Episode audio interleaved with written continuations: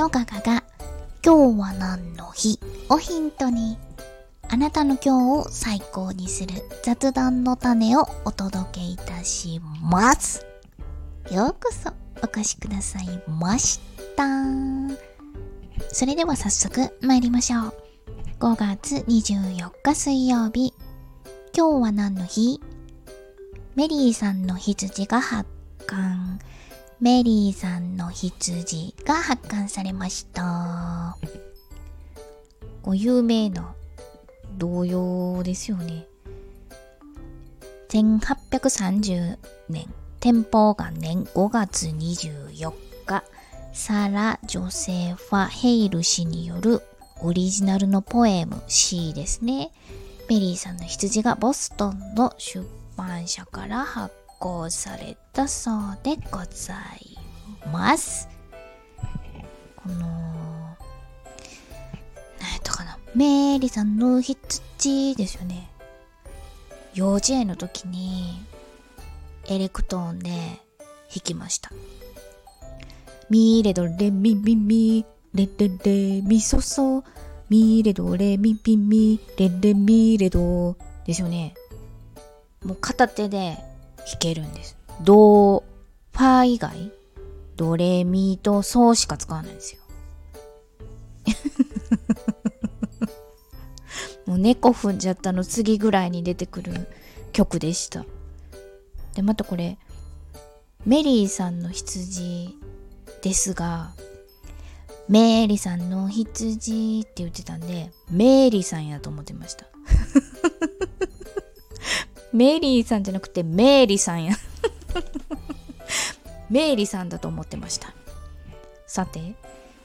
で、ちょっと待ってくださいね。これ、店舗間でに引っかかったんですけど、こんな、こんな楽しいメーリーさんの羊って世界中で流行ってた時に、店舗元年ですよ、店舗元年。よろしいですか？店舗年間ってもう、幕末オールスターズがね、続々と誕生してるんですよ。天保4年は木戸孝允でしょ？で天保6年は坂本龍馬ね小松立脇に井上薫ですよ。で天保8年は板垣大輔天保9年は大隈重信。そして天才と呼ばれた、え天保10年には高杉晋作。もっといっぱいでもういっぱい書いてありますけどこの辺にしとこう。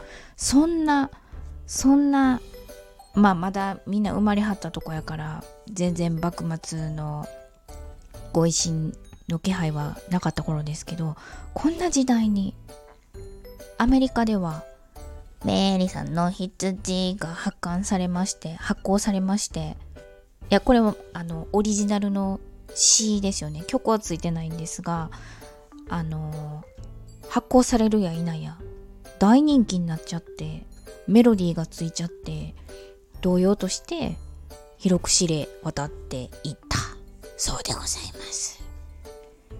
でこのメリーさんっていうのは実在のモデルになった少女がいらっしゃいましてメリー・ソーヤーっていう女の子がモデルなんですって。メリー・ソーヤーソーヤーだトム・ソーヤーと兄弟なんかな。何ですかね。向こうで言ったら佐藤とか後藤とか佐々木ぐらいがそうやなんでよくある名前。よくある名前なんでしょうか。このメリー・ソーヤちゃんが羊をペットとして飼っていたそうなんです。で兄弟に勧められて学校に連れて行ったんですって。どう勧めたんですかねこの今日 お兄ちゃんや。弟さんは。一緒に生きようって妹さんに勧めたんですかね。このメリーちゃんはどうやら初めて学校に行く時にこの羊ちゃんを一緒に連れて行っちゃってそしたら大騒ぎになっちゃって。でそれを見て喜んだジョン・ルーストンという学生どなたなんですかね。同級生なのか上級生なのかジョン・ルーストンという男の子があのこの羊を連れてきて大騒ぎになった光景を詩に書いたそうなんです。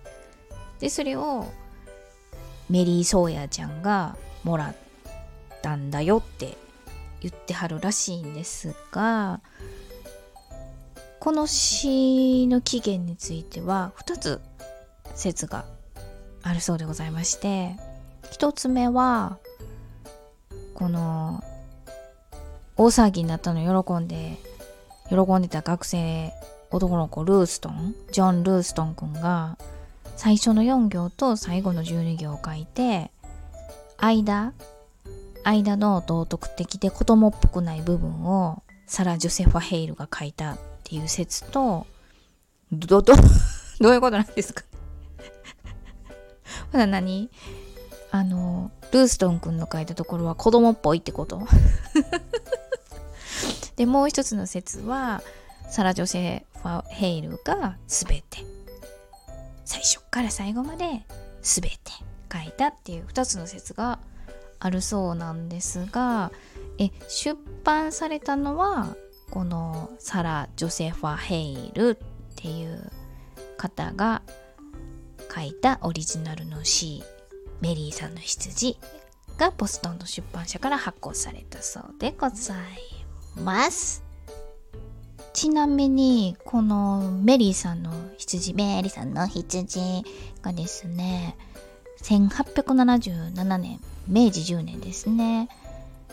トーマス・エジソンエジソントーマス・エジソン氏が発明した蓄音機に初めて録音されたのがこのメーリさんの羊だったそうです。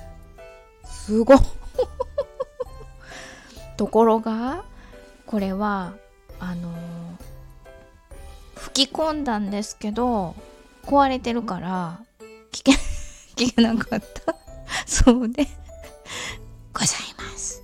幻の名曲というところでございましょうか。ちょもう何よ明治10年にこんななんかメリーさんの羊って。録音してたんや。すごいなこのメリーさんの羊の歌詞ご存知ですか？私今日までメリさんの羊羊羊メリさんの羊羊だよ。と思ってました。というわけで本日はこの辺りにいたしたいと存じます。いかがでしたでしょうか？ちょっと今日の話題にしたいな。なんて？雑談の種はございましたか？メリーさんの羊が発刊されました。の話題でぜひぜひあなたの今日を最高にしてね。お相手は笑いで日常を科学する会社員のガガがお届けいたしました。それではまた明日バイバイ。